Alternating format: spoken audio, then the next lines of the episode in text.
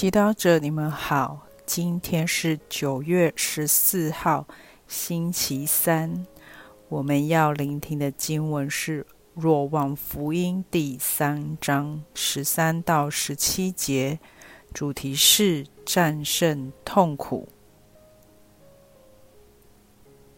那时候，耶稣向尼科德摩说：“没有人上过天。”除了那自天降下而人在天上的人子，正如梅瑟曾在旷野里高举了蛇，人子也应照样被举起来，使凡信的人在他内得永生。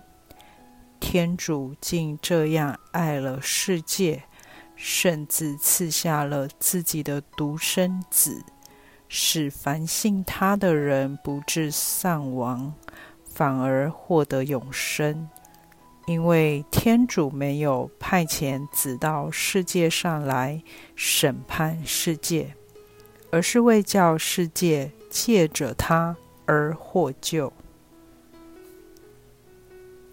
是经小帮手，今天教会欢庆光荣十字架。其实，十字架是罗马帝国时代的一种处刑工具。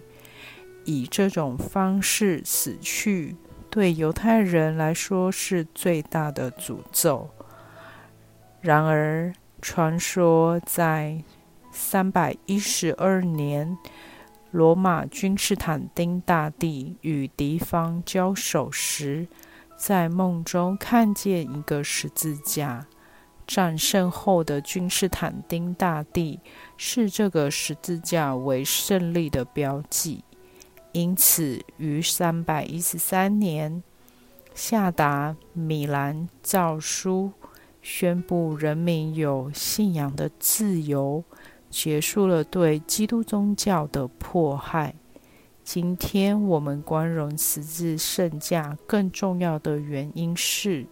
主耶稣曾经悬挂在十字架上，为我们舍命而死。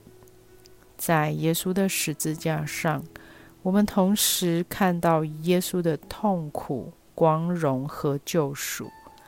耶稣的十字架反映了我们生命的现实。我们人生有很多苦难，但基督徒可以学习把痛苦。转化成胜利与救赎。这转变的关键不在于我们的能力或意志，而在于我们是否愿意让耶稣进到我们的悲痛中。主耶稣在福音中说：“只有那从天降下而人在天上的人子耶稣。”能让人获得永生，使人获救。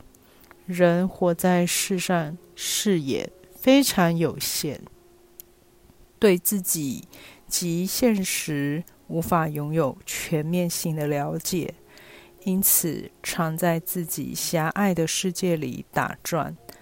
但耶稣却不一样，他是从天降下的天主子。他对现实有更全面的了解，能告诉我们该如何看待人生何其附加的苦和乐。耶稣来到我们的生活中，就是为了要叫世界借着他而获救。我们要清楚，即便拥有耶稣。